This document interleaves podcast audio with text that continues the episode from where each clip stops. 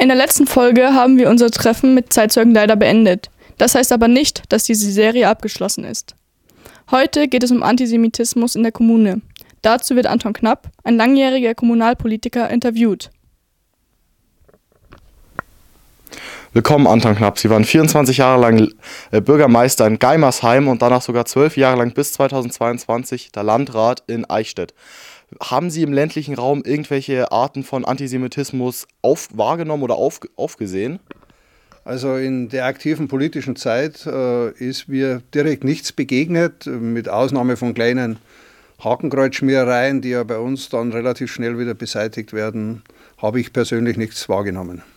Also Sie sagen schon, Sie haben kleinere Sachen wahrgenommen, aber besonders im politischen Raum haben Sie privat einige Sachen wahrgenommen? Also privat äh, nehme ich halt jetzt wahr, dass einfach diese aktuelle politische Entwicklung, dass der rechte Rand sich stärker artikuliert und in den Vordergrund rückt und natürlich die aktuellen Ereignisse im Nahen Osten das Potenzial in sich birgen, dass antisemitische Äußerungen gerade auch an Stammtischen äh, zunehmen. Haben schon erwähnt, die, die höhere Anzahl an Äußerungen antisemitisch besonders.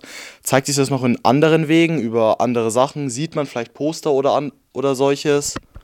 Also da ist mir auch bis dato nichts begegnet, also dass irgendwo Transparente oder Plakate in dieser Richtung äh, aufgestellt wurden, war in unserem, in meinem unmittelbaren Lebensbereich bisher nicht sichtbar.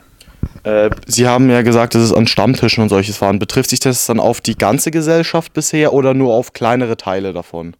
Also in meiner Einschätzung ist Antisemitismus natürlich in allen gesellschaftlichen Gruppen vertreten und damit denke ich eine Herausforderung für uns alle und vor allem auch eine Querschnittsaufgabe, die wir über alle politischen Ebenen miteinander bewältigen müssen.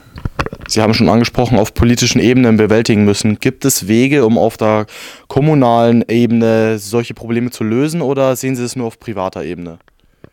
Ja gut, man kann privat, denke ich, im Gespräch, äh, wo man das Gefühl hat, dass Menschen ein Stück eben in diese Richtung abdriften, was ja oft dann gar keinen konkreten Anlass und konkreten Bezug zu jüdischem Leben vor Ort hat, sondern das sich einfach irgendwo in den Köpfen festgesetzt hat dagegenhalten. Ich denke, das ist jedem seine Aufgabe, der in einem demokratischen Staat Verantwortung auch trägt. Aber andererseits äh, müssen wir natürlich auch durch Information äh, alles Erdenkliche tun, damit die Menschen vor Ort aufgeklärt werden. Ob man natürlich immer die entsprechenden Personen dann bei Veranstaltungen erreicht, äh, ist natürlich auch nicht sichergestellt. Aber ich denke, es gilt, äh, die zu trennen, die vielleicht aus ideologischer Verbohrtheit in diesem Bereich stark abdriften, von denen äh, fernzuhalten, die eigentlich als Nachläufer äh, solche Parolen vielleicht für sich dann in Anspruch nehmen. Ich persönlich bin dankbar dafür, dass in den letzten Jahrzehnten bei der Erstellung von Ortschroniken durch Historiker oder Ortschronisten vor Ort auch das Kapitel jüdisches Leben, wenn ich in unsere Gemeinden hineinschaue, nicht ausgelassen wurde. Also das ist eine Informationsquelle, denke ich, dass man auch immer wieder den Schulen zugänglich machen muss und das ja auch der Öffentlichkeit ständig zur Verfügung steht.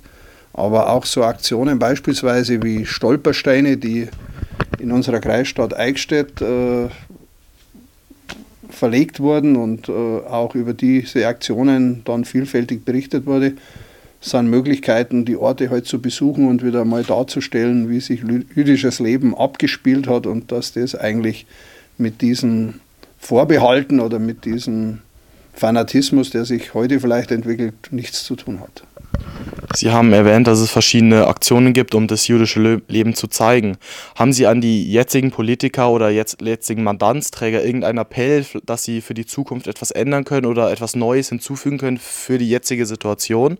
Also mein ganz dringender Appell ist, dass natürlich die Mandatsträgerinnen und Mandatsträger in den kommunalen Gremien, ob das im Gemeinderat ist oder im Kreistag, in dieser Richtung einen klaren Schulterschluss zeigen und nicht in eine emotionale Diskussion verfallen, die geeignet ist, die Gesellschaft noch zusätzlich zu spalten.